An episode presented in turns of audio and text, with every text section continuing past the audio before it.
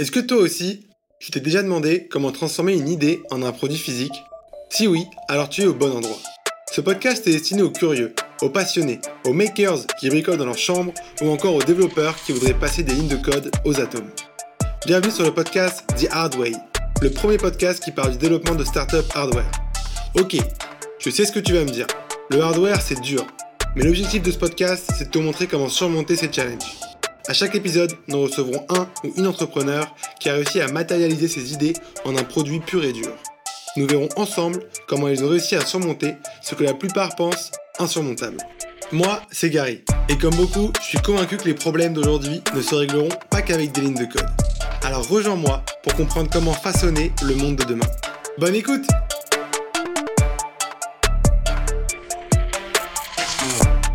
Aujourd'hui, nous recevons Clément et Maxime, respectivement CEO et COO de chez Home. Home, c'est l'acronyme de Arrêtons l'usage unique maintenant. Et leur ambition, c'est de vous faire adorer le nettoyage pour arrêter l'usage unique et favoriser le partage. Grâce à des technologies de nettoyage innovantes qui rendront cette corvée simple, ludique et rapide. Leur premier combat s'attaque au gobelet jetable. Ils ont inventé une machine, la Home S, qui permet de laver, désinfecter et sécher un verre en 10 secondes avec seulement 2 centilitres d'eau et sans aucun produit chimique. La machine est incroyable, je vous conseille d'aller la voir de vos propres yeux sur internet en tapant Home AUM parce que ça vaut le détour. Après deux levées de fonds, ils sont aujourd'hui 50, travaillent avec la moitié du CAC 40 et sont déjà présents dans 6 pays. Dans cet épisode, nous ferons un gros focus sur les premières phases de développement d'un produit, le modèle 100% intégré à la Tesla et comment faire du hardware durable au sens économique et écologique. Salut Clément, salut Maxime, ça me fait trop plaisir de vous avoir pour ce premier épisode. Premièrement parce que Home c'est une boîte que je porte dans mon cœur, parce que j'ai fait mon stage de fin d'études, et c'est un peu ce stage qui a réveillé cette passion pour le hardware qui sommeillait en moi, et donc qui est à l'origine de ce podcast. Et deuxièmement, parce que cette boîte, elle s'inscrit à 100% dans l'ADN du podcast, parce que Home c'est une boîte industrielle, sexy, attractive.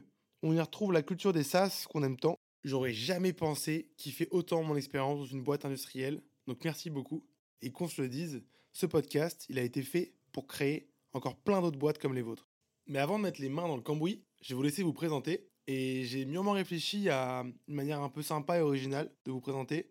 Je me suis dit que vous pourriez accentuer le truc sur comment vous étiez étudiant. Est-ce que vous étiez du genre à démonter les ordinateurs et bricoler des voitures ou plutôt normal C'est un peu l'heure de déconstruire les clichés. Normal.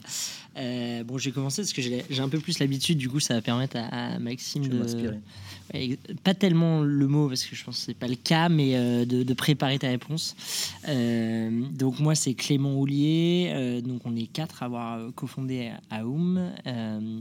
Et donc euh, aujourd'hui, je m'occupe plutôt moi de la partie non opérationnelle et non hardware presque. Donc Maxime sera la bonne personne aussi pour parler de cette industrie, de, toutes les problématiques produits.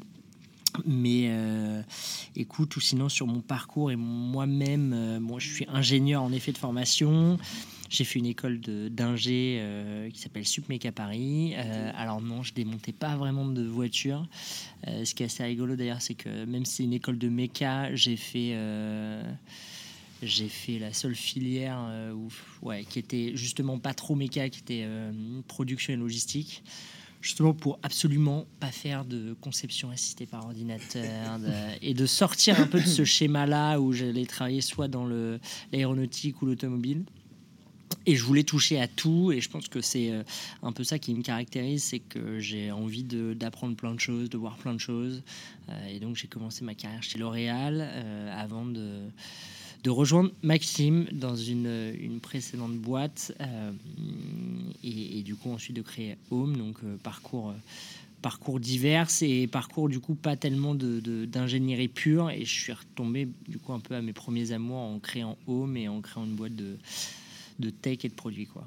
Et donc, à l'origine, pourquoi tu t'es dit, je vais intégrer une école euh, d'ingénieur? Alors, euh, c'est toujours compliqué parce que c'est lié, je pense, aussi à un schéma familial. Euh, moi, mon frère avait fait une prépa, je voulais faire pas comme lui, mais je savais justement pas quoi faire. Donc, l'idée, c'était de pouvoir toucher à tout. donc, prépa scientifique et puis ensuite école d'ingé classique où tu sais, tu, prends déjà la, meilleure école que tu as globalement quand tu n'as pas réussi parfaitement tous tes concours. Non, c'est pas mal passé, mais, mais ouais, en vrai, j'étais quand même intéressé par la méca et par, par l'aéronautique notamment à l'époque, et puis ça a pas mal changé en rentrant vraiment en école. Ouais, un peu comme 90% des ingés qui se disent euh, les avions c'est trop cool, je vais faire de l'aéronautique, et qui une fois dedans se disent là peut-être que non en fait. Ouais, c'est ça. C'est bon, ta, ta, grande passion. Euh, donc ouais, ouais c'est ça mon parcours, et euh, par contre j'ai pas été... Enfin, l'école d'ingé était canon sur plein d'égards, mais j'ai pas j'ai pas fité, tu vois, forcément avec la méca et euh, envie d'être un ingénieur pur technique, quoi. J'avais envie de toucher vraiment à tout et je pense que c'est ce qui nous caractérise encore aujourd'hui et qui fait qu'on n'est pas des, euh, on rentre pas en profondeur, euh, tu vois, dans tous les sujets techniques, mais on a une compréhension globale qui est ultra importante pour piloter la boîte et comprendre vers où on va, tu vois. Mais voilà. Très bien. Bah écoute, on va essayer de comprendre après comment vous avez fait pour débuter une startup hardware sans hard skills à proprement parler. Et euh, pour le moment, je vais laisser euh, Maxime se présenter, si tu es chaud. Yes, bah écoute, Maxime euh, Prieto, j'ai 33 ans. et effectivement, bah, un parcours, je dirais, assez classique d'ingénieur. prépa, maths, maths puis une école d'ingé, pour le coup, à Besançon, dans, les micro, dans la micromécanique. Un domaine plutôt spécifique. Moi, je dirais, tu vois, que j'ai plutôt eu un parcours que je qualifierais de très scolaire. C'est-à-dire que depuis euh, l'école primaire, le collège, le lycée, même la prépa, j'ai eu une approche vraiment très scolaire, c'est-à-dire que j'apprenais bien mes leçons, très travailleur, euh, voilà, j'avais des très bonnes notes. Mais disons que euh, j'avais pas encore cette capacité, tu vois, de réflexion, de d'essai ou même de créativité. J'étais vraiment vraiment dans l'opérationnel. Donc ça, ça, marchait bien jusqu'à la prépa où effectivement tu te fais un peu chahuter, pas parce qu'il faut euh, faire davantage travailler ton cerveau. Moi je suis peut-être trop resté dans un registre euh, scolaire. Mais euh, ça m'a quand même permis d'accéder à une, à une, école d'ingé. Et, et, en fait, c'est en école d'ingé où je me suis rendu compte que, bah, en faisant travailler un peu plus mon, mon, cerveau, je pouvais me créer des opportunités et puis créer aussi des choses. Et euh, je pense que je suis pas, enfin, je suis un peu comme Clem, je suis pas un ingénieur, tu vois, en conception. Je suis pas, je, tu me files un ordi avec une souris et un, logiciel de CAO, je suis pas super euh, brillant, voire même très limite. Euh, en ELEC ou en soft, je peux te faire deux petites lignes de code, mais pas plus. Mais pour autant, j'ai pris goût, si tu veux, à m'intéresser à, ces choses-là. Et en école d'ingé, j'ai surtout découvert, en fait, via un master que j'ai fait en parallèle, le management de l'innovation. Mm-hmm. Et en fait, c'est là où je me suis dit, euh, c'est vachement intéressant, il y, a des, il y a des choses à faire. Et, euh, et c'est là où j'ai pris goût, peut-être au démarrage, euh, j'ai pris goût à l'entrepreneuriat grâce à ce master-là. Et je dirais qu'après, moi, dans ma trajectoire d'ingénieur, entre guillemets, ce qui m'a appris énormément, c'est le terrain, en fait, où j'ai eu la chance, après mon école d'ingé, d'intégrer en fait une, une, PME, euh, une PME familiale qui était très bien implantée dans l'industrie. Et donc j'ai découvert des industries très variées, euh, principalement en France, mais aussi à l'étranger. Je suis allé en Asie, etc. Euh, l'industrie automobile, l'industrie aéronautique. J'ai pu visiter des sites industriels très rapidement et participer à des projets d'ingénierie vraiment euh, concrets où on crée des choses, on livre chez des clients euh, avec cette boîte. Et c'est là, je pense, où j'ai vraiment appris le plus de choses, c'est en étant confronté en fait à la réalité du, du terrain, quoi. Ok, et du coup, c'était quoi comme boîte? Donc, cette société s'appelle Supratech, c'est une boîte familiale qui euh, existe maintenant depuis plus de, de, 60 ans.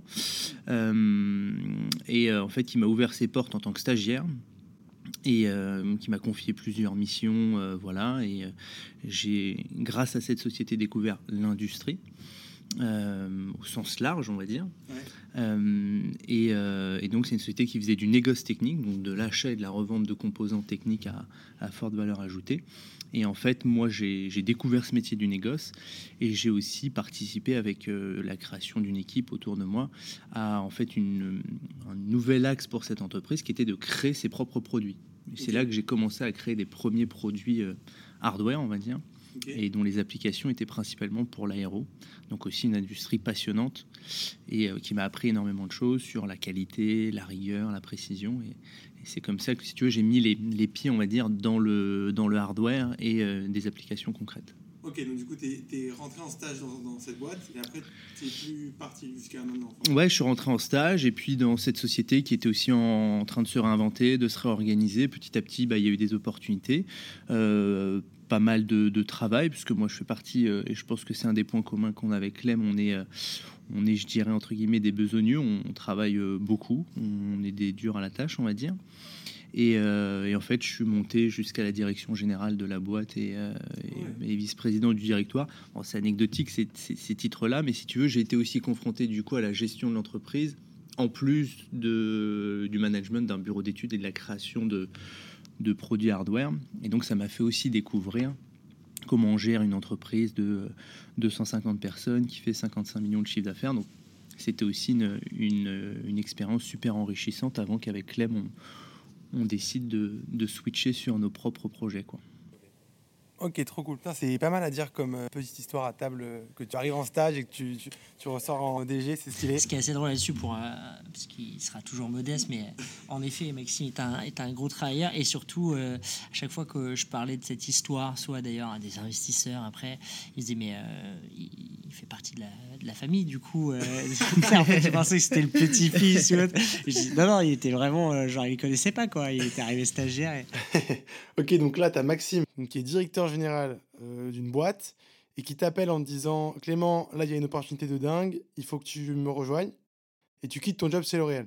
Ouais, après on se, ça faisait pas mal de temps qu'on en parlait. Euh, moi j'étais une phase de ma vie où en effet ça faisait six ans que j'étais chez L'Oréal. Euh, j'avais envie de voir d'autres choses et surtout je me disais si je pars pas maintenant chez L'Oréal, je vais rester parce que dans un schéma où où tu es dans un confort euh, d'un grand groupe, euh, même s'il y a du taf et, que c'est pas non plus tout rose, hein, mais euh, tu sais très bien qu'à partir d'un moment donné où tu passes certaines étapes et que tu as une famille, des enfants, que tu as ton intéressement, ta participation, cette prise de risque-là qui est de quitter un gros job dans une grosse boîte, tu peux pas le faire à n'importe quel moment, même si il t'aurait toujours des, des, des, cas exceptionnels, tu vois, mais donc c'est à ce moment-là où nous on en discutait et puis j'avais envie d'un nouveau challenge. Euh, et je me suis dit si je le fais pas maintenant donc ça va être compliqué plus tard.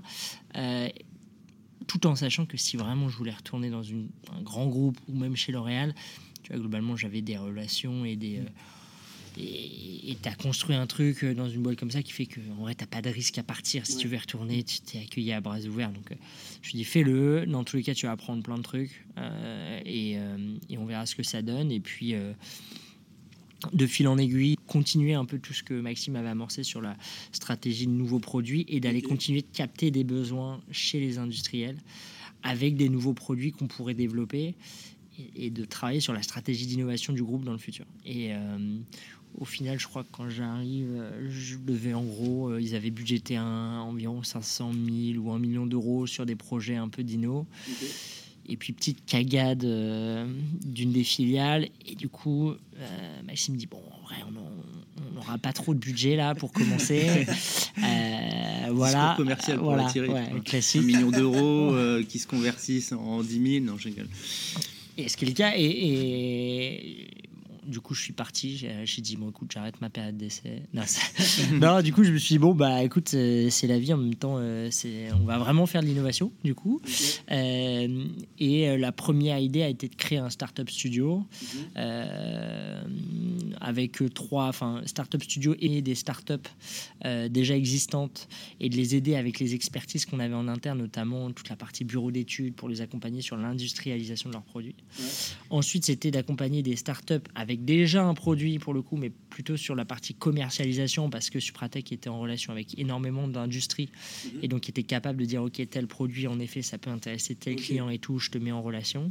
Et ensuite tu avais une nouvelle verticale qui était Startup Studio en disant ok Supratech n'a pas un copec euh, à mettre dans l'innovation, créons des boîtes euh, à côté Supratech prend euh, des parts, mais de manière minoritaire, pour Mhm. pas que ça soit considéré comme une filiale ou autre, hein, vraiment juste en tant que euh, support et, euh, et, un petit peu sponsor du projet. Et ensuite, le projet vit par lui-même. avec des porteurs de projets, etc., pour faire vivre la boîte. Supratech prenant allez, 10-15% de la boîte peut s'y retrouver au final si tu crées une galaxie autour de toi avec des, des startups euh, qui, qui prennent de la valeur et qui explosent. Quoi. Donc c'était un peu ça la stratégie. Tu dérisques totalement, ce qui Mhm. était important parce qu'en vrai, dans une PME euh, comme ça, euh, sur un produit euh, et, et- et potentiellement te planter, c'est très très compliqué.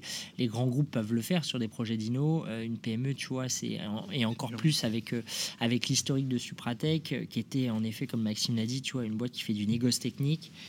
Donc c'est de l'achat-revente, c'est-à-dire que tu achètes, tu revends un peu plus tard, tu as ta marge. Tu en termes de risque business, c'est pas énorme. Donc même en termes de culture, on a senti aussi que c'était un, un frein, même si Maxime a réussi à faire des choses en, en développant cette, ces nouvelles verticales. euh, tu sens quand même qu'il y a une base où c'est un peu compliqué de, de prendre des grands risques parce que tu n'as pas non plus des, euh, des, des finances ultra solides. Donc euh, voilà, c'était un peu la strat que- qu'on a eu quand je suis arrivé. Quoi. Ok, donc là, Home quitte Supratech pour se lancer en solo. Exactement. euh, Ce qui s'est passé, c'est que bon, euh, du coup, comme je te disais, bah, il fallait euh, chez Supratech, il y avait des- de gros enjeux de, de pérennité de l'activité, Ouais. on va dire historique et, et centrale. Et donc, on, bah, d'un commun accord avec les actionnaires majoritaires, il était décidé bah, de- d'arrêter cette stratégie de, de start-up studio. Et donc, on- Clément a négocié son départ. Euh, en- pour se concentrer sur le premier projet en fait qu'on avait initié Ouais. et dont on va parler, qui est le, le projet Home. Et puis moi, j'ai assuré une transition avec une nouvelle direction générale pendant un an, Euh, et euh, pour ensuite quitter le Supratech également et rejoindre à 100% euh, euh, Clément et, et donc le, le projet Home. Ok, du coup, Home, ça a commencé euh, avant l'arrivée de Clément, après, pendant. Comment, comment ça s'est passé? Ouais, en fait, c'est vraiment ça. Je suis arrivé donc, tu vois, en avril 2018 dans la boîte. Et c'est le premier projet qu'on a lancé dans le startup studio qu'on a créé. Donc, le startup studio s'appelait Industrial Makers. Et euh, premier projet, euh, on voulait utiliser la vapeur. Supratech avait une filiale qui s'appelait Suprasteam, euh, qui faisait de l'achat-revente de machines vapeur, euh, notamment pour faire la rénovation esthétique de, de véhicules, euh, tout ce qui est textile, euh, nettoyage des jantes. Enfin voilà, tu peux nettoyer une voiture de A à Z avec une machine vapeur. Euh, nettoyage vapeur aussi dans l'industrie, dans les crèches, dans les hôpitaux. Mais c'était purement de- du négoce, quoi, tu vois. Donc, mais ça nous a permis, et moi qui rentrais dans la boîte, de comprendre un peu l'intérêt de la vapeur et de se dire, ok, il y a un truc à faire avec la vapeur, il faut qu'on la maîtrise par contre, et on va avoir des enjeux énormes liés au partage des choses et à la réutilisation. Premier exemple euh, où ça a un peu fait tilt, même si je pense Maxime euh, avait pu y réfléchir un peu plus tôt sur, euh, sur l'intérêt de la techno-vapeur et sur les, les boulevards qu'on pouvait y avoir. Mais c'était euh, Autolib qui était venu voir euh, Supratech en disant bah, écoutez, nous, on doit nettoyer nos bagnoles entre euh, chaque utilisateur potentiellement. C'est impossible de le faire entre chaque utilisateur, mais en tout cas, il faut qu'on les nettoie souvent. Euh, on a besoin de le faire avec vos machines. Euh, et en fait, c'est là où tu te rends compte à quel point le partage, donc là, c'est un véhicule, le partage nécessite bah, de l'hygiène et du coup du nettoyage. Un nettoyage qui soit euh, le plus récurrent possible et le plus simple et le moins coûteux parce que dans un business, et là c'est le cas d'Autolib, c'est des coûts qui sont énormes en termes de logistique, faire venir quelqu'un qui vient nettoyer ta, ta voiture à chaque fois, euh, et en plus de le faire sur des véhicules qui à la base n'ont jamais été pensés pour être nettoyés. Donc euh, va nettoyer une bagnole, tu as des recoins partout, tu dois d'abord faire de l'aspiration, ensuite tu dois désinfecter ton volant, ton pare-brise, tes accoudoirs, etc. Et même eux se disaient, ben, en, en vrai, quand on a pensé le projet à la base d'une voiture partagée, en vrai, le nettoyage, c'était absolument pas la priorité. Enfin, et d'ailleurs, je sais pas s'ils ont réellement réfléchi à ça à l'époque. Et donc, on a eu plein de phases différentes, mais on s'est dit clairement l'enjeu du 21e siècle, euh, de par la raréfaction des ressources, notamment, et notre vision du partage qui allait devenir nécessaire, il y allait y avoir une brique manquante qui était le nettoyage. Et la vapeur pouvait avoir un rôle énorme à jouer là-dedans. Donc on a créé Home à ce moment-là. Donc au moment où j'arrive, on commence à en discuter avec notamment les Thomas et euh, Mathieu, qui sont les deux autres cofondateurs, et qui, eux, faisaient partie de Suprasteam, donc de la filiale vapeur, et qui connaissaient la vapeur. Donc on s'est dit, on va créer la, boîte avec eux. On va d'ailleurs en faire des intrapreneurs. On va les sortir du projet euh, Suprasteam, en faire un projet euh, à part et développer nos propres produits de nettoyage vapeur. pour avoir la main sur le produit. Et donc ça, on a eu des discussions dès le début. On a commencé réellement à réfléchir au projet à l'été.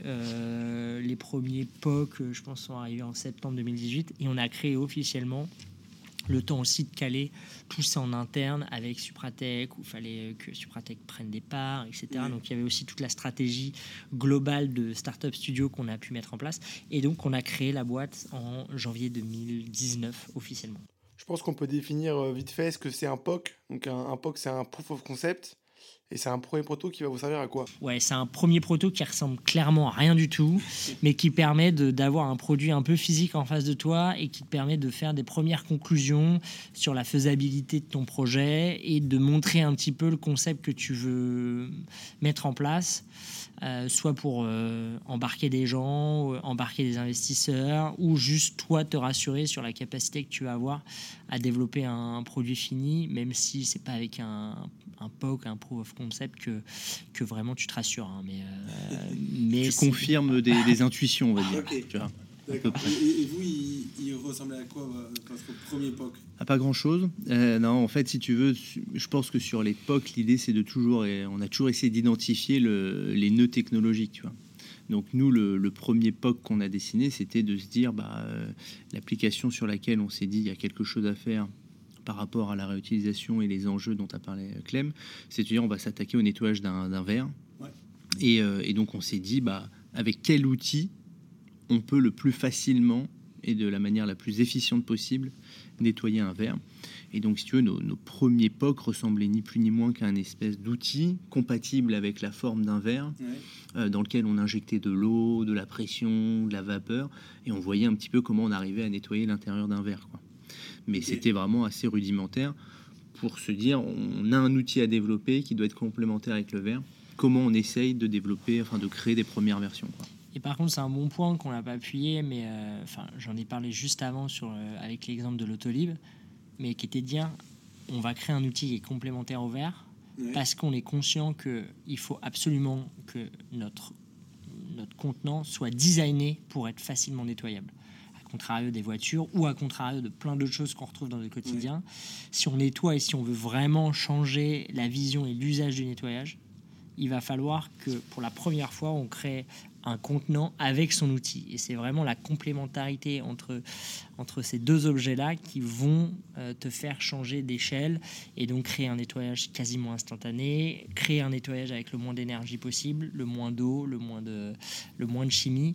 Et c'est cette complémentarité-là qui est liée à l'histoire que Maxime, Thomas, Mathieu avaient eu avec la vapeur. Et, et c'est grâce à ça et à cette historique qu'on a pu aller sur ce type de produit et sur ce, cette vision de, de, cet usage-là. Quoi.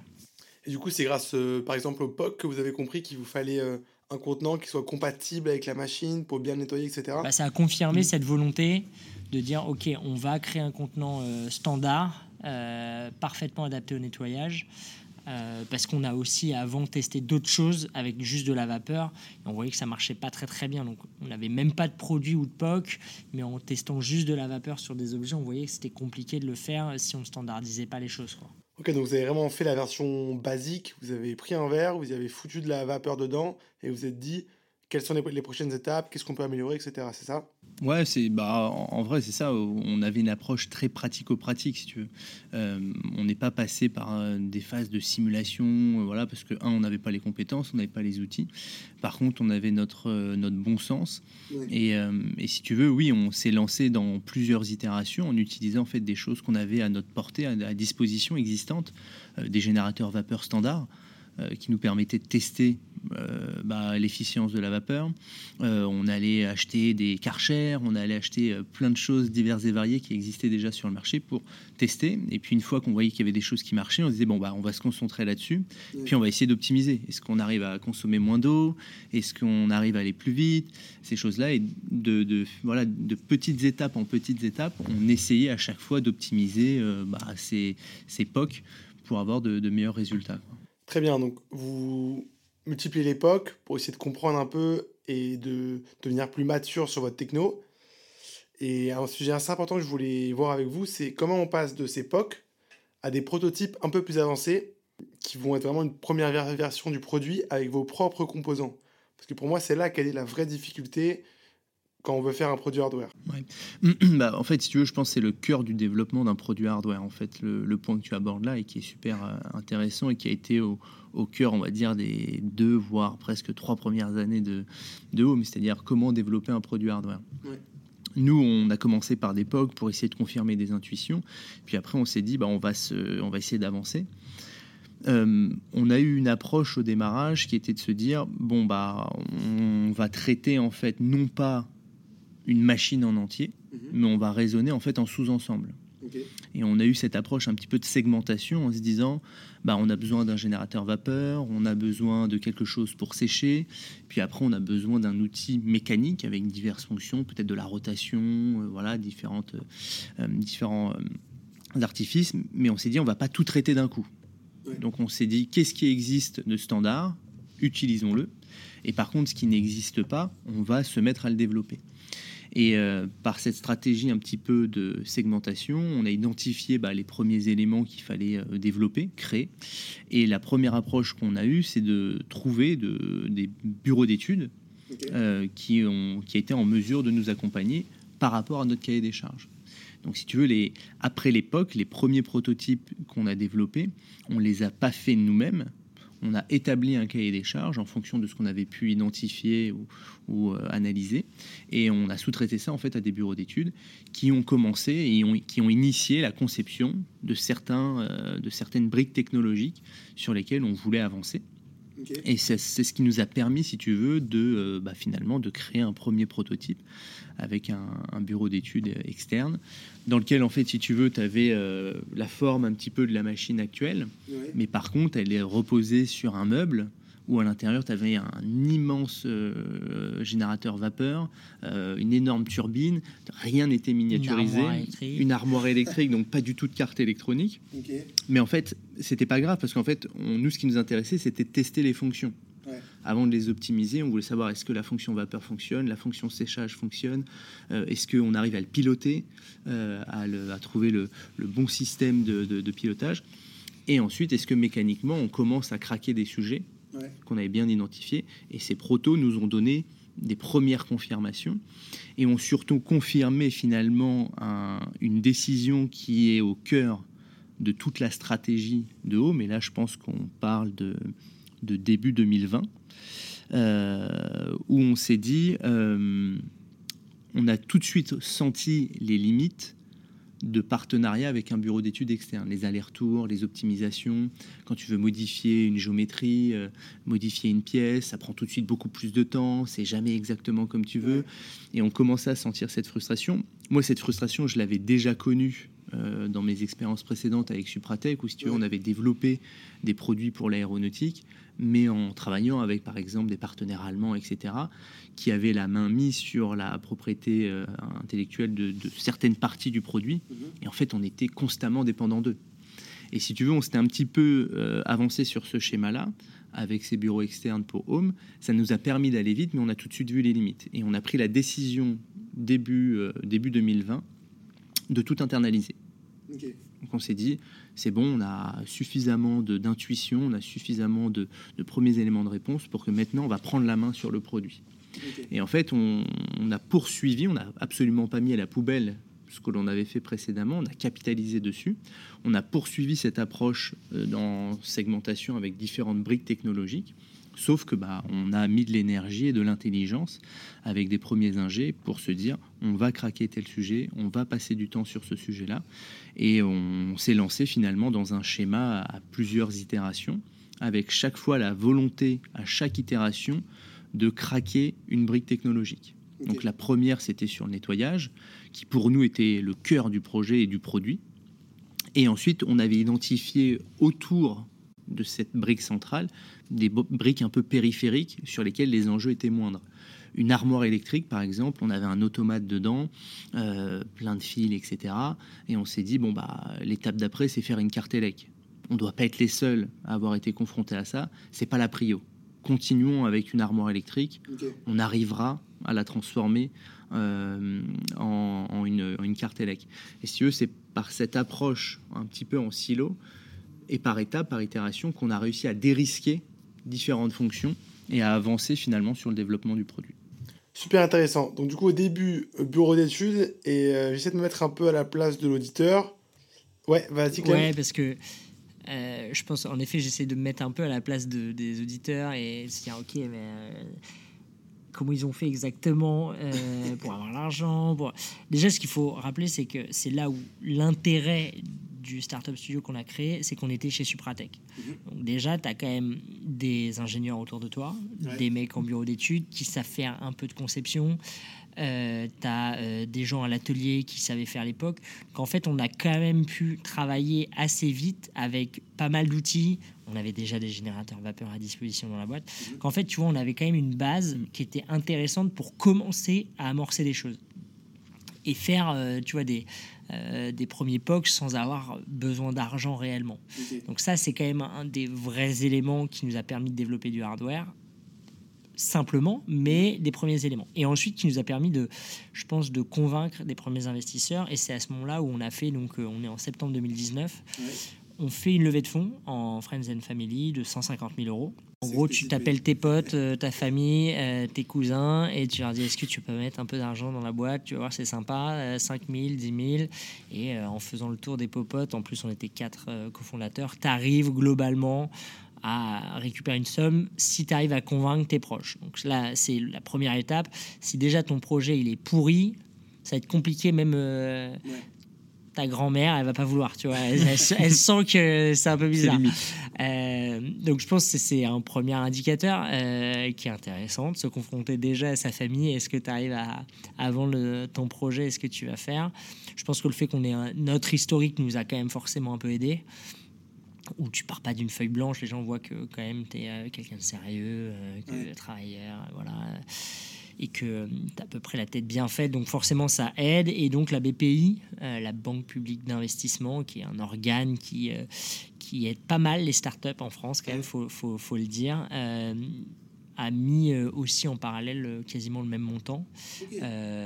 et donc, avec cet argent-là, c'est ce qui nous a permis de dire OK, on passe avec des bureaux d'études ils vont développer le produit. Parce qu'on était un peu flemmard à l'époque, et je pense qu'on se disait, putain, ça y est. En fait, on a été au bout du bout, nous. Alors que ça faisait six mois qu'on t'a fait dessus. Hein. Enfin, non, ça faisait un an qu'on t'a fait dessus, en vrai. On s'est dit, ça y est, ça fait un an qu'on a développé le truc. Ils vont tellement nous sortir de l'ornière. Ça y est, on est sauvé. On met 200 000 euros pour développer le produit avec, euh, avec ça. On se garde 100 000 pour faire autre chose. Et, euh, et ça y est, on va avoir un produit. Et c'est là où Maxime a bien résumé la chose. Ça te crée une frustration énorme. Et surtout, tu te rends compte que euh, ton bureau d'études, il va faire des choses, mais euh, ton produit, il va vivre bien plus longtemps que ça. Et, tu vas devoir apporter tellement de modifications pour arriver jusqu'à l'Indus qu'il va te falloir beaucoup plus d'argent. Et qu'en fait, euh, soit tu internalises tout, tu arrives à driver du coup les gens qui vont faire ça en interne. Mhm. Et tu vas gagner du temps, de l'argent, de la compétence et de la, de la, valeur intrinsèque à ta boîte.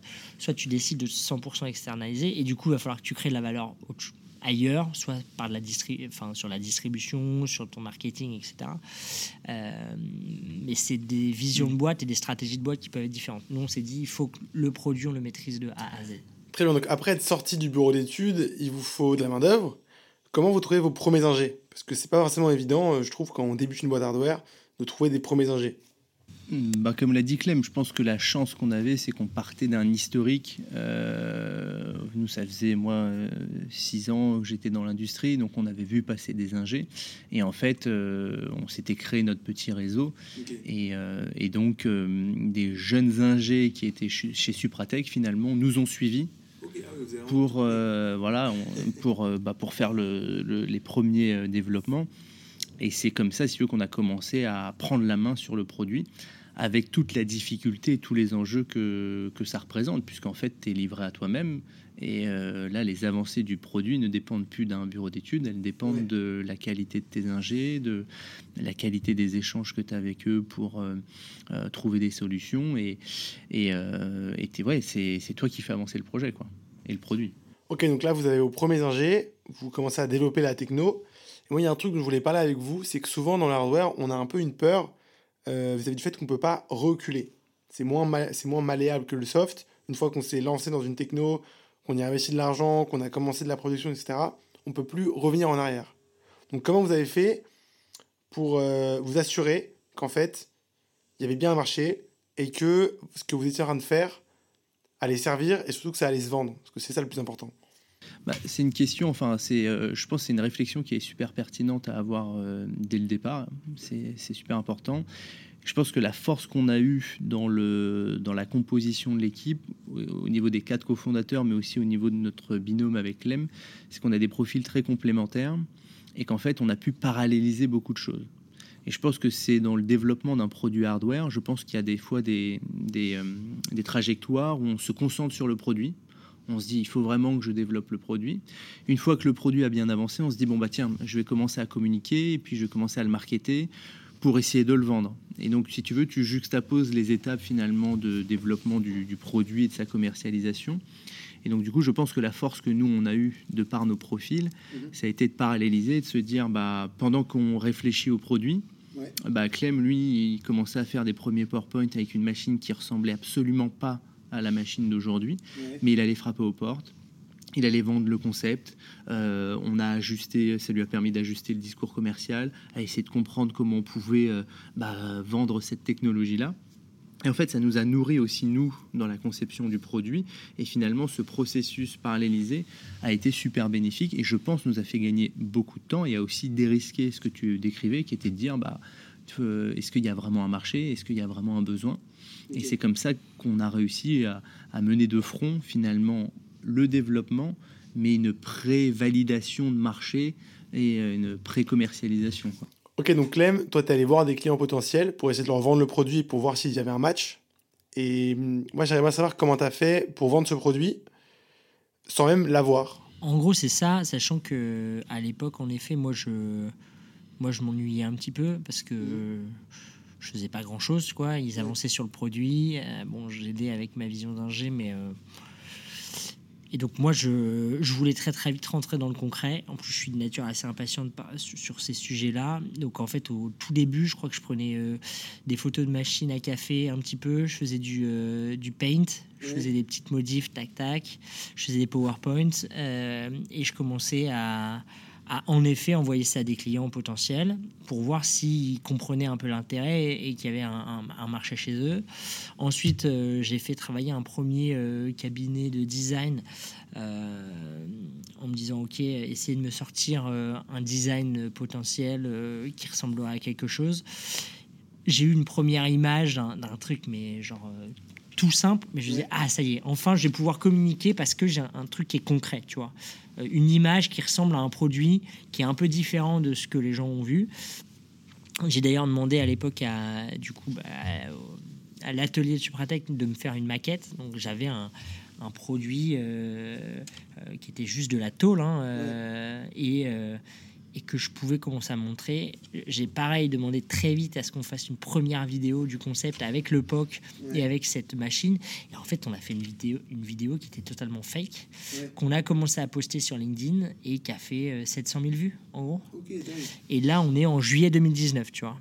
Et donc, ça a permis, un, de, de, faire accélérer la levée, de tu vois, matérialiser. C'est pour ça que tu es obligé, comme le disait Maxime, tout ce que le, le fait d'avancer sur le produit, mais aussi d'avancer sur ta com, ton market, ta commercialisation, fait qu'en fait tout avance. Du coup, tu crées quelque part. Euh, euh, on va dire une validation à un certain niveau sur un sur une bah, tu vois là c'était euh, le produit. Ok maintenant il faut qu'on avance sur la commercialisation et la finance. En fait le fait aussi d'avancer d'avoir validé ton marché via la vidéo quelque part parce qu'elle a bien marché parce que tu te rends compte qu'il y a plein de gens qui disent putain c'est génial regarde on va mettre au bureau. C'est vrai que c'est chiant de nettoyer son mug euh, euh, dans les toilettes etc euh, tu as des demandes, tu as des demandes de devis. C'est-à-dire que là, clairement, après LinkedIn, euh, tout le mois d'août, je pensais que ça allait être ultra pépère. Je pense que j'avais 10 calls par jour de clients potentiels qui me disaient Putain, ça m'intéresse, j'ai vu votre vidéo sur LinkedIn et tout.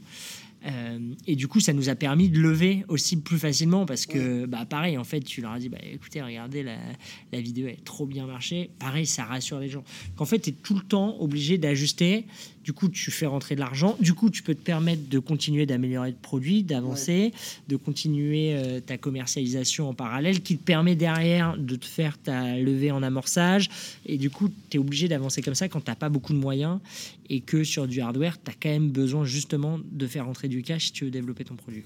Ok, donc ça, c'est super intéressant et j'aimerais un peu insister dessus. Parce que moi, j'ai un pote qui euh, voulait commencer un business. Voilà, il voulait vendre un truc à des restaurants.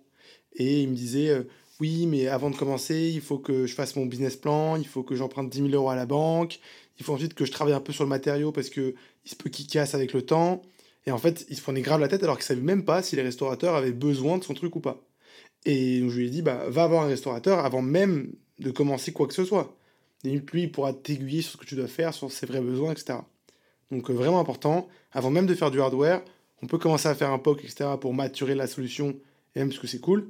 Mais avant de se mettre dans le développement, il faut vraiment se confronter au marché et euh, prendre le feedback. Et limite, tu peux commencer à vendre sans même avoir le produit et faire des précommandes, etc. pour commencer direct à rentrer du cash. Et là, tu peux être sûr qu'une banque, elle te prêtera pas 10 000, mais 50 000 euros si elle voit qu'il y a des gens qui sont intéressés et qui ont déjà payé alors que le truc n'existe pas encore. Eh mais c'est ce qu'on a fait, mais nous on a vendu des trucs et les, clients euh, on les a livrés deux ans après. Hein. Alors c'est pas ce qu'on leur a raconté au début, hein. on leur disait pas on va vous livrer deux ans après, mais, euh, mais tu leur dis ça va prendre trois à six mois, on a bientôt fini, on a, on a un produit qui marche, euh, mais ouais. et je pense que c'était vrai c'est vrai parce qu'on avait un produit aussi avec une innovation technologique, une innovation d'usage. C'est-à-dire que les gens ne comprenaient pas non plus ce qu'on faisait. Je pense que si tu développes du hardware sur un produit qui est déjà existant, c'est ça peut être plus simple potentiellement parce que en fait, tu n'as pas besoin de valider ton marché, euh, notamment avec un, par exemple, je parle d'un investisseur, tu dis je vais euh, sur le marché des toilettes ou sur le marché euh, des télévisions ou je sais pas, ou sur le marché des fontaines à eau ou autre.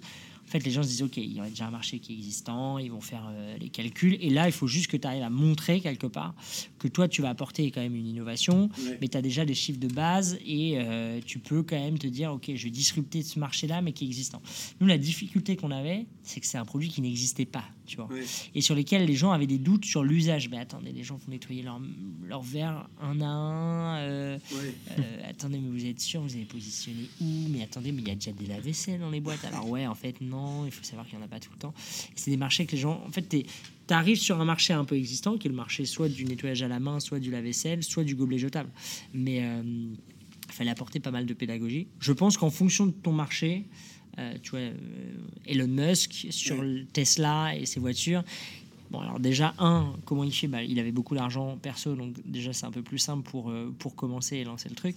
Mais il arrive sur un marché qui est, existant et sur lequel tu as des chiffres, tu vois.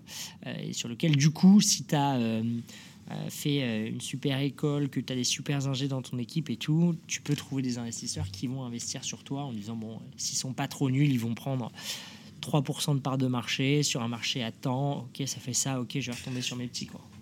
Ok, donc en lien avec la levée de fonds et euh, à ce qu'on disait, qu'on disait, tout à l'heure, comment on fait pour passer justement d'un prototype à vraiment le produit fini quoi? Où on trouve des composants quand on n'a pas euh, des volumes de dingue? Pour donner un exemple assez concret, moi je voulais faire euh, une fontaine à eau quand j'étais en deuxième école d'ingénieur. J'avais fait un POC en achetant une fontaine sur le bon coin, j'avais pris des pièces, etc. On avait fait ça avec des amis, c'était super. Mais quand on veut passer au niveau supérieur, bah, il nous fallait des composants. Et en fait, quand on faisait des recherches, on trouvait rien. Et le peu de trucs qu'on trouvait, bah, en fait, c'était euh, nul ou très mal présenté. On comprenait pas comment les contacter, etc. Donc vous, comment vous avez fait? Est-ce que vous n'avez pas des petits tips, etc. Parce que franchement, c'est super dur. ouais. Alors peut-être moi, ma réponse va être un peu biaisée parce qu'encore une fois, euh, euh, on s'est lancé dans l'aventure avec un historique et on avait côtoyé l'industrie. Donc si tu veux nous, on connaissait euh, des spécialistes de l'usinage, on connaissait des tauliers, on connaissait, voilà, on avait euh, accès à un tissu industriel euh, de par notre, nos expériences précédentes. Aujourd'hui, je pense qu'il y a il y a, bon, le premier point, c'est qu'en France, il faut reconnaître qu'on a un tissu industriel de grande qualité. C'est-à-dire que je pense qu'on a beaucoup de savoir-faire en France. Mmh. Euh, je pense qu'il y a aussi pas mal d'initiatives qui te permettent de rencontrer euh, des acteurs de l'industrie. Euh, il y a pas mal de salons, il y a pas mal d'événements qui te permettent d'avoir accès. quand tu pars de, de, zéro, bah, je pense que effectivement, bon, Internet te permet de découvrir des choses, mais, mais pas tout. derrière, c'est aussi beaucoup par effet de réseau. c'est avoir cette capacité à, à t'ouvrir, à, solliciter des personnes de ton entourage qui peut-être connaissent d'autres personnes. Mais, mais je peux entendre que la barrière d'accès à une supply chain, à des partenaires, est aussi un des verrous sur un projet hardware. Tu peux avoir un très beau produit, une très bonne idée, mais être bloqué par euh, le fait que tu n'as pas accès à une supply.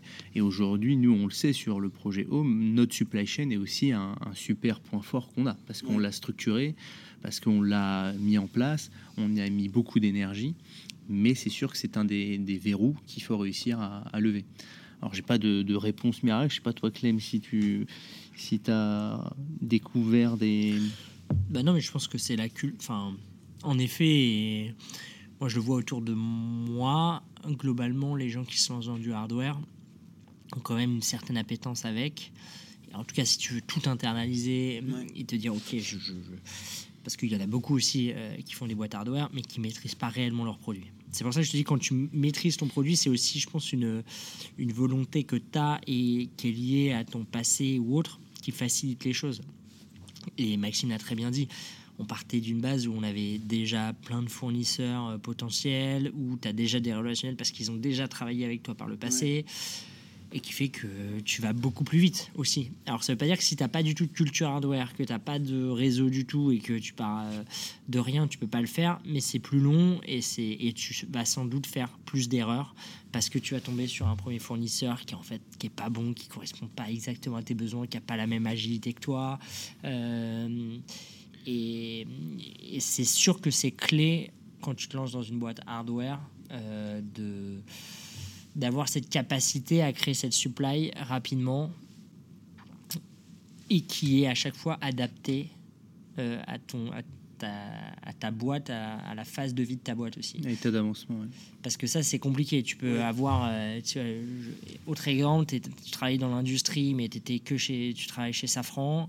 Euh, ta, liste de fournisseurs, euh, va, enfin, va créer ta startup avec les fournisseurs que tu connaissais chez Safran, ça n'a pas marché. Quoi. Euh, donc il faut aussi que tu les adaptes. Et pareil, nous aujourd'hui, on avait des, partenaires qui étaient très très bien à une certaine table de ta boîte qui aujourd'hui ne le sont pas parce que tu augmentes tes volumes, parce que tu demandes des niveaux de qualité qui sont supérieurs, etc.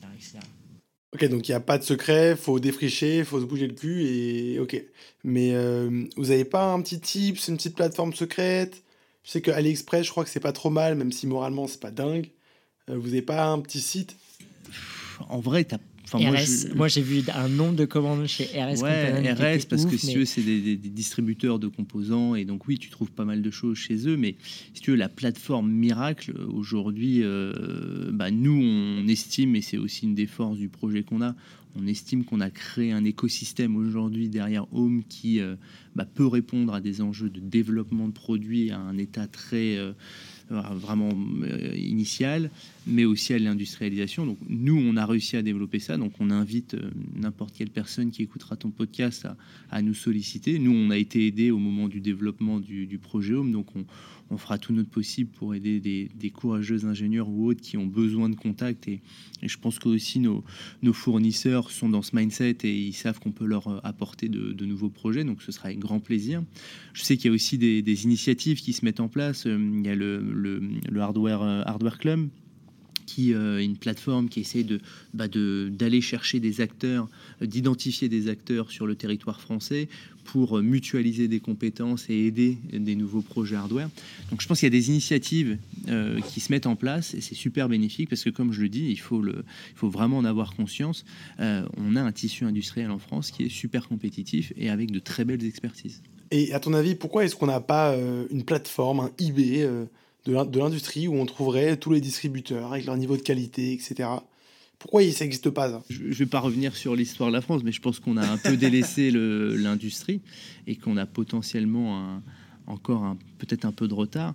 Même si je pense qu'avec toutes les initiatives qui sont mises en place à l'échelle nationale, on va rattraper ce retard. Euh, moi, je me souviens de, peut-être quand j'ai commencé à vouloir faire mes propres produits, euh, mmh. les premières discussions que j'avais avec un, taulier ou un chaudronnier.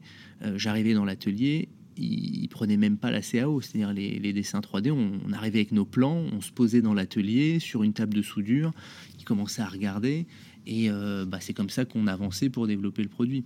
Aujourd'hui, tu as, euh, as, des acteurs qui ont commencé à se digitaliser, tu as des plateformes, tu leur envoies tes fichiers 3D, ils les reçoivent chez eux, ils les retraitent, ils te les renvoient pour validation, tu signes. Donc ça prend.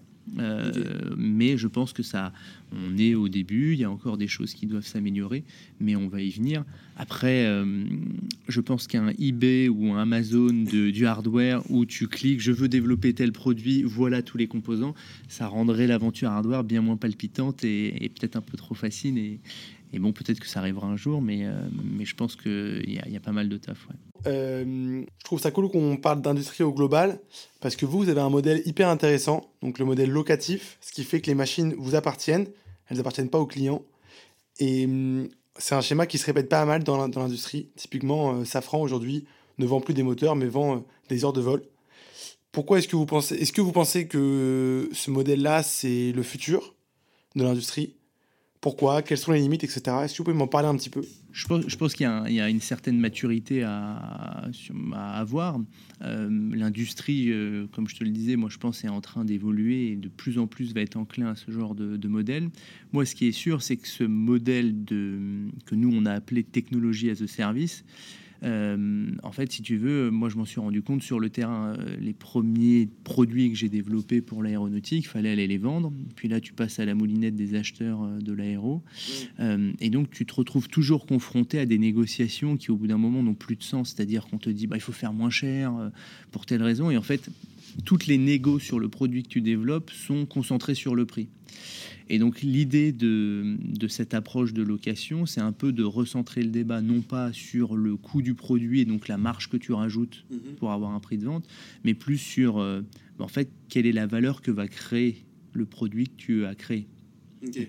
Et donc en fait, tu bascules la négo non plus sur les coûts plus la marge et tu fais des négos qui avancent pas beaucoup, mais tu concentre plus sur euh, bah, j'ai créé un produit, il crée des choses, il crée de la valeur chez vous, comment on peut bien partager la valeur et donc comment on peut euh, bah, s'inscrire dans de la durée, puisqu'en fait un produit qu'on vend, c'est un produit qui va vivre pendant plusieurs années et qui va créer de la valeur pendant plusieurs années. Et donc comment nous, qui avons créé le produit, on peut capter une partie de cette valeur finalement euh, dans le temps et ça permet aussi, je pense, de, de s'inscrire dans un schéma. Et pour nous, c'est quelque chose de super important. On fait pas du one shot, c'est-à-dire qu'on n'a pas envie de vendre une machine qui va durer, euh, qui va vivre peut-être pendant 2-3 ans, puis qui va devenir obsolète. Nous, on a aussi cette volonté, ça a été au cœur de notre stratégie de développement de produits, d'avoir un produit robuste, le plus pérenne possible, qui va pouvoir évoluer aussi, euh, et, donc qui va pouvoir aussi accompagner les besoins de nos clients dans, dans la durée. Quoi.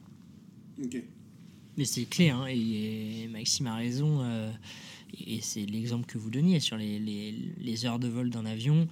Soit tu rentres dans un schéma de négo et de baisse des prix sans cesse de ton avion parce que euh, le client va en effet à chaque fois que tu repasses à la moulinette comme dit Max bah, il demande à améliorer les coûts soit tu dis en fait tu changes de schéma et tu dis en fait qu'est-ce qui vous intéresse? C'est qu'un avion il vole qu'il vole combien de temps qu'il y a un taux de disponibilité?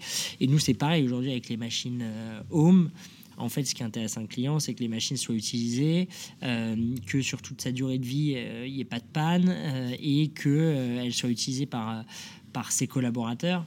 Et nous, c'est ce qu'on lui vend finalement. Et la valeur qu'on crée, c'est bah, de remplacer un gobelet jetable. Un gobelet jetable, c'est 4 centimes. Alors qu'en vrai, si tu arrives avec cette vision d'un produit et tu dis, bah, mon produit coûte tant, il va dire ah, c'est trop cher, tu vois, parce qu'on est habitué en plus à des produits euh, made in China, euh, tout en plastique, qui vont durer un an euh, et, que tu vas mettre à la poubelle. Donc l'allocation aussi, et en effet c'est un modèle durable, où, et c'est un argument de vente, tu vas voir un client et tu lui dis, bah, on n'a aucun intérêt à faire l'obsolescence programmée, ou enfin, et je pense pas qu'on fasse réellement de l'obsolescence programmée. Enfin, les gens qui vendent, c'est juste qu'ils sont challengés tellement sur les prix qu'aujourd'hui, le seul intérêt, le, le seul choix d'un industriel pour baisser les prix, c'est de baisser sa qualité et de baisser la, qualité de ses composants et dire bon, bah, on va en prendre un moins cher, bah ouais, et du coup, tu baisses ta durée de vie de ton produit et c'est le seul levier que tu, que tu as pour baisser les prix et être encore plus compétitif. Donc, nous, l'idée, c'est de changer de, de philosophie et d'arriver avec, le, avec un client et de dire écoute, on garde la main sur le produit, du coup, on n'a aucun intérêt à faire de la merde, puisque si on fait de la merde, on va venir chez toi tous les deux jours faire de la maintenance. Ce qui est, pour nous, en mmh. termes de business model, pas idéal. Et donc, c'est aussi un argument de vente et puis un argument pour nous enfin, de philosophique qui est, top parce que bah, nos machines, il faut qu'elles durent longtemps. Et du coup, d'où l'intérêt du modèle 100% intégré, où en fait, si on se rend compte qu'on a une pièce qui tombe en panne tous les trois mois, bah, on va se dire, OK, les gars, il faut peut-être qu'on repense un petit peu le produit, qu'on change de fournisseur ou qu'on change carrément de, de, conception. De, conception et qu'on fasse du rétro-engineering. Et voilà quoi. Et en fait, ce changement de paradigme, il est clé et en fait, euh, il conditionne aussi ta stratégie de développement produit. Et c'est là où on en revient, je pense, à une de nos forces qui a été de paralléliser. C'est-à-dire que c'est bien beau là de dire on va faire de la location avant d'aller sur ce modèle-là bah, on a réfléchi à plein de choses, la vente, les montants de location, mais le fait de mener en parallèle cette approche commerciale, quel peut être le modèle économique en parallèle du développement produit, bah, ça te permet un peu d'orienter ton, ton développement de produits hardware et de faire les choix sur euh, la qualité de certaines pièces, parce que tu sais que ton produit doit durer. Et donc je pense que c'est important d'avoir de, fait ce travail en parallèle et non pas d'avoir fini de développer le produit puis de se rendre compte par exemple que bah, tu n'arrives pas à le vendre parce qu'il coûte trop cher et donc euh, euh, à la vente ça passe pas. Et, euh, et je pense que ça a été aussi une des clés de, de l'avancée de Home. Et comment est-ce que vous avez justifié ce modèle locatif? Souvent c'est par un consommable, par de la maintenance quoi que ce soit, un peu comme Safran. Comment, comment vous avez fait vous? Alors, nous, la stratégie qu'on a eue, et, mais qui est aussi, je pense, euh, un des éléments forts qu'on a voulu dès le départ, au moment de la conception du, du produit Home, c'était dire c'est du hardware, mais on va l'augmenter par du soft. Donc, nous, on a tout de suite pensé et on s'est tout de suite dit le produit hardware qu'on développe doit être connecté. Parce que s'il est connecté, il va générer de la data si on génère de la data, il y a un moment où on va pouvoir capter de la valeur encore plus que le produit en lui-même intrinsèque. Et donc je pense que c'est aussi nous dans notre mindset, on s'est dit on va pas que faire du hardware, on va faire du software. Donc là aussi ça implique d'autres choses, il faut recruter d'autres types d'ingés, c'est d'autres problématiques, euh, voilà. Mais euh, et, je pense que ça aide aussi, si tu veux, à, la, à ce modèle économique de la, de la location, puisqu'en fait, tu es maître de la data que tu génères grâce à ton produit. On parle de, des heures de vol d'un moteur. Bah, le fait qu'il soit connecté, tu as tout de suite les infos. Là, nous, le fait que la machine soit connectée, on sait le nombre d'utilisations. Donc, on, on, peut faire évoluer le, le, modèle économique. Mais, mais je pense que hum, si, enfin, pour d'autres projets hardware, le fait d'apporter une couche de soft te permet d'aller sur des modèles économiques qui sont peut-être plus du l'ordre du partage de la valeur plutôt que de j'achète, euh, ça vous coûte tant, vous mettez votre marge et je vous l'achète. Super intéressant euh, sur le partage de la valeur. Je partage cette idée. Euh, pour finir ce podcast, vous en êtes où, vous, Home C'est quoi les prochaines étapes? Horizon 2025, 2030, 2050 C'est quoi la suite? Pour faire une, petite projection sur la partie produit hardware, on améliore encore le produit. et c'est là que tu vois que le, le hardware est intraitable, c'est-à-dire que ça t'oblige à être super rigoureux sur toutes les technos que tu embarques dans ton, dans ton produit. Donc euh, depuis la première livraison, on a fait plus de 180 améliorations de produits, que ce soit euh, modification de pièces, modification de, de programmes, de soft embarqué. Donc on continue de, bah, d'améliorer le produit en se nourrissant aussi des retours de, de, nos premiers clients qui nous ont fait confiance. Et je pense que ça a aussi été un élément clé pour nous, c'est qu'on est très vite allé sur le marché. Donc très vite, on a été confronté à de nouveaux problèmes qu'on n'avait pas anticipés. Donc euh, en projection produit, l'idée c'est de stabiliser et je pense que là on a levé les derniers verrous, donc on va pouvoir euh, bah, profiter d'un produit qui est stable et donc euh, exprimer toute la, la, puissance entre guillemets de notre modèle industriel et de la nouvelle ligne de production qu'on a inaugurée dernièrement. Et, et c'est vrai que quand tu arrives sur un plateau un peu plus stable en termes de, développement euh, produit, mhm. bah, ça te permet de, bah, d'accélérer sur, euh, sur tout le développement commercial et puis bah, potentiellement, euh, quand le, bon timing sera venu, de, de réinitier une, boucle d'innovation sur une nouvelle application ou sur un, nouveau produit. Mais on, va se concentrer, et je pense que Clem pourra euh, lui donner la projection sur les, enjeux qu'on a au niveau commercial. Euh, mais on va se concentrer sur stabiliser pour exploiter au mieux ce premier produit. Quoi. Yes, et ouais, écoute, après, pour aller plus loin et se donner de la projection euh, et des chiffres, on est 54 personnes dans la boîte. Euh, en effet, on a, on a fait, ça fait un an et demi qu'on fait, qu'on a commencé la commercialisation. On a un peu plus de 500 machines en parc. Euh, on a, je pense, énormément de clients à, à livrer en France et à l'étranger parce qu'on a un énorme potentiel. Donc, on va accélérer en termes de business. On va en effet euh, relancer, je pense, l'équipe R&D parce qu'on arrive à une fin de cycle euh, sur des nouveaux produits, sur des, nouvelles, euh, des nouveaux marchés, donc euh, notamment le marché fast-food, de la réutilisation donc tu vois de contenants alimentaires, dans la cosmétique aussi, contenants pour les shampoings. On sent qu'avec la loi AGEC, donc anti-gaspillage et économie circulaire, il y a énormément, tu vois, de d'opportunités euh, sur la réutilisation, le réemploi et, euh, et, avec à chaque fois la contrainte du nettoyage. Donc, ce qui nous offre quand même euh, pas mal de choses à faire pour répondre aux problématiques. de la réutilisation. Donc, on commence à y réfléchir. On a notre designer, nos équipes qui vont commencer à travailler dessus, qui travaillent déjà dessus depuis quelques mois maintenant, tu vois, mais euh, de manière encore très prospective. Mais donc ça, c'est l'avenir. Donc 2030, on espère avoir des nouveaux produits pour adresser ces nouveaux marchés. Euh, ne pas être qu'en France, être sur vraiment un marché européen euh, au moins. Euh, et donc ça laisse quand même énormément d'opportunités et c'est ce qui nous plaît nous aussi, c'est de dire qu'on est, euh, on est qu'au début de l'aventure. Mhm. Euh, ce qui fait que souvent créer une boîte aussi c'est un, un, sacré marathon parce qu'on a l'impression déjà d'avoir fait énormément de choses mais finalement se dire qu'on est qu'au début fait que on se dit ok euh, il faut aussi au moment où tu construis ta boîte euh, se dire comment je fais pour qu'elle euh, elle soit cohérente encore dans deux ans dans quatre ans dans, dix ans parce que les boîtes hardware c'est des boîtes qui sont qui sont des boîtes au long cours aussi parce que tout prend du temps. Donc c'est aussi ça la difficulté je pense et c'est là où en tout cas moi je me suis énormément appuyé sur l'expérience de Maxime de management de boîte, de structuration de boîte, parce que euh, si tu veux que ta boîte euh, elle soit là où elle est aujourd'hui, il faut que tu es structuré aussi en amont pour qu'elle ait à, enfin, à cet instant T là, donc quatre ans après la création, une cohérence en termes de salaire, en termes d'humain, en termes de culture, en termes de vision. Et ça, quand tu n'as jamais monté de boîte, tu n'as jamais fait de, de, management ou autre, tu as pas mal d'écueils au début. Et ça, c'est pas grave, hein, tu les rattrapes ou pas, mais euh, à contrario des boîtes SaaS où euh, pour le coup tu peux aller beaucoup plus vite dans ton développement de produits, du coup tu peux aller beaucoup plus vite à atteindre des, euh, des, des, niveaux de, de, chiffre d'affaires ou de scalabilité de ton modèle qui font que c'est un peu plus simple de lever de l'argent, c'est un peu plus simple potentiellement de revendre ta boîte, enfin bref, tous ces éléments-là qui font que je pense que c'est un peu moins compliqué, mais c'est ce qui nous, nous excite depuis le début aussi. quoi. Très bien. Écoutez, merci beaucoup. Un parcours euh, super inspirant. C'est vraiment génial euh, de voir ce que vous avez réussi à faire alors que vous n'avez pas à proprement parler de hard skills en ingénierie. Vous n'êtes pas des boss en mécanique des fluides, etc. C'est pas vous qui avez fait le produit de A à Z. C'est trop souvent ce qu'on pense, je pense, des fondateurs hardware.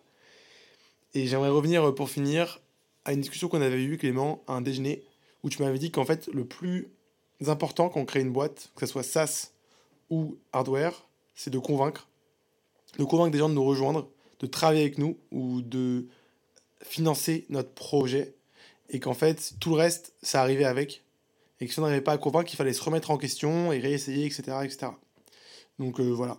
Mais merci. Et après pour compléter c'est vrai que c'est nous ce qui nous animait, c'est notre histoire à nous. Ça veut pas dire d'ailleurs que des gens très techniques euh, ne peuvent pas y arriver, tu vois. Euh, je pense que c'est aussi bien de le rappeler. Et après, ouais, dans tous les cas, un entrepreneur, c'est quelqu'un qui doit convaincre euh, toute sa vie. Mais convaincre, à mon sens, c'est aussi euh, avoir cette passion, avoir euh, euh, cette vibration en soi qui permet de raisonner avec des gens en face de, toi. Et ça, pour le coup, il faut le sentir, il faut sentir que c'est une passion et que c'est quelque chose qui t'anime. Parce qu'en effet, convaincre des gens, si toi-même t'y crois pas, ça va être compliqué.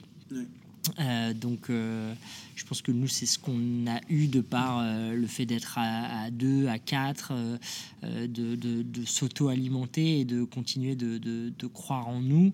Et, du coup, de, pouvoir recruter des gens, recruter bah, du coup des investisseurs, enfin faire confiance, que les investisseurs nous fassent confiance, etc. De convaincre des clients que le produit, même s'il n'est pas sorti, va être incroyable. Mais on a réussi à le faire parce qu'on y croyait, tu vois parce qu'on était persuadé qu'on allait y arriver. Donc je pense qu'il faut aussi une grande confiance en soi et en tout cas construire sa confiance en soi et en, sa vision. Quoi. Avant de se quitter, est-ce que vous aurez très rapidement un petit livre à, nous donner? Parce que des livres sur l'hardware, il n'y en a pas 10 000. Et donc je trouve ça cool de voir un peu euh, quelles sont vos sources d'inspiration. Moi, j'ai déjà. Tu t'es déjà plié à l'exercice, tu as déjà utilisé toutes tes réponses. Euh, moi, j'ai un, livre qui m'a plu euh, et euh, qui est celui en fait qui est la biographie du designer d'Apple qui s'appelle Johnny Ive. qui est un peu dans l'ombre de, Steve Jobs, mais qui a, fait un, qui a fait sa biographie. Et si tu veux, c'est super intéressant de, de, voir comment les coulisses en fait du développement des produits Apple, bah, ça s'est passé. Euh, avec cette notion de faire de très beaux produits, donc avec une forte euh, approche design, faire du beau. Mm. Mais de, de voir comment dans, dans, un, dans l'écosystème Apple à l'époque, ben Steve Jobs pouvait changer complètement la roadmap sur des, euh, des visions ou quoi, et comment derrière le designer, les équipes développement produit devaient suivre. Et on est un peu dans les coulisses en fait de, de tout ça, donc c'est un livre qui est, qui est, plutôt intéressant. Ok, génial. Bah écoute, top c'est sûr que je vais acheter ce livre parce que je suis matrixé par Apple, par comment ils ont réussi à créer des produits qui passionnent autant de gens. Donc, et je connaissais pas celui-là, donc merci. C'est la fin du podcast. Merci à vous deux et à bientôt. Merci, à toi, Gary. Ouais. Ciao.